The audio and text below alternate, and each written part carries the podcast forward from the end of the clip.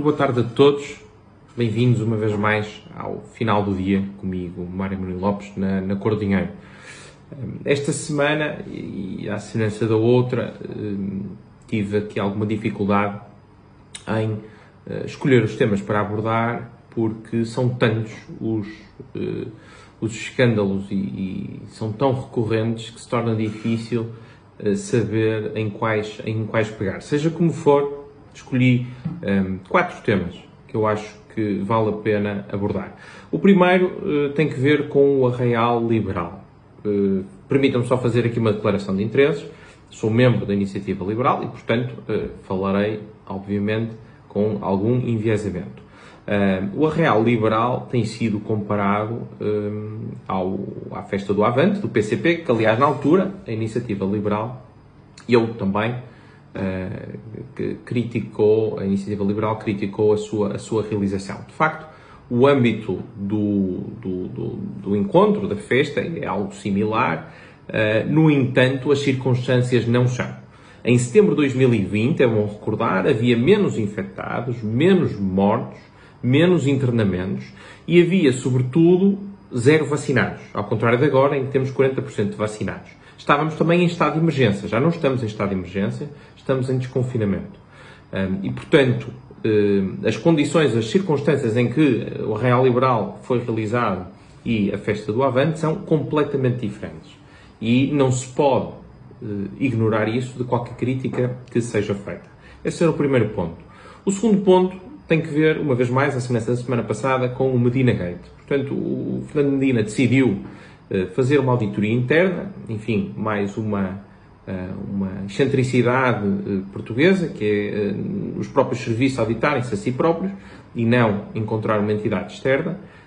E dessa, enfim, dessa, dessa auditoria, parece um nome pouco adequado para aquilo que foi, resultou que um, o Data Protection Officer, ou seja, a pessoa encarregue por garantir que o Regulamento Geral de Proteção de Dados é cumprido, eh, vai ser despedido. Portanto, foi aqui encontrado uh, o, o, culpado de tudo o que aconteceu. Ora, é bom recordar que o DPO, o Data Protection Officer, ele não envia dados. Não é a sua função enviar ou, da, enviar ou receber dados. O que ele uh, faz é definir que dados podem ser guardados e em que circunstâncias é que eles, é que eles podem ser guardados.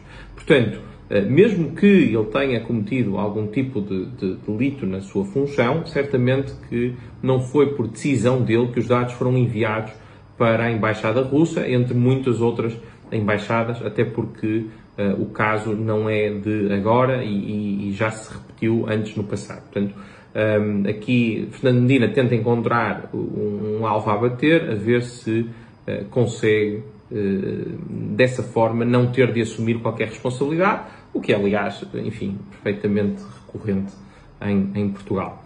O, o, terceiro tema tem que ver com a nomeação da Ana Paula Vitorino. Ana Paula Vitorino fez parte do governo, uh, do, do, do, do, governo até 2019, como na qualidade de Ministra do Mar, é também mulher do uh, Ministro Eduardo Cabrita e foi recentemente nomeada para a Autoridade uh, da Mobilidade e dos Transportes, o regulador do setor dos transportes, uh, indo uh, a oferir 19 mil 16 mil euros brutos. Não é o salário aqui que está em causa, é o facto de termos uma vez mais um ex-membro do governo ir para um regulador. Um regulador que se quer independente. Um, e, e, é a separação de poderes entre instituições que é uma das características de uma democracia plena. E tendo em conta que este episódio, aliás, sucede ao episódio da nomeação da rotação de Mário Centeno de Ministro das Finanças para Presidente do Banco de Portugal, eh, claramente é algo que nós não conseguimos em Portugal, que é esta independência das uh, instituições, que é uma pedra basilar de qualquer democracia. Uh, e de Ana Paula Vitorino para o Ministro Eduardo Cabrita, que decidiu, achou por bem, deter imigrantes na prisão de Caxias. E eu consigo imaginar o que teria acontecido se isto tivesse ocorrido num eh, num governo de Passos, por exemplo, ou de um governo que não do PS, o que a comunicação social estaria a fazer? Estaria a abrir todos os telejornais ad nauseum com uh, referência a, a, isto e à desumanidade que é colocar imigrantes numa, numa prisão, até porque imigrantes não, não, não são presos, não, não, não cometeram nenhum delito para terem de estar numa, numa prisão, ainda que não estejam com o estatuto de presos. Portanto, o que seria se não fosse uh, este, este governo. Do, do, quarto assunto passo para o quinto, um, que é uh, o facto de Portugal jogar amanhã. Um, enfim, valha-nos o futebol, porque tudo o resto está, está perdido. Votos de um bom fim de semana e até para a semana. E já agora, bom, Portugal ganha.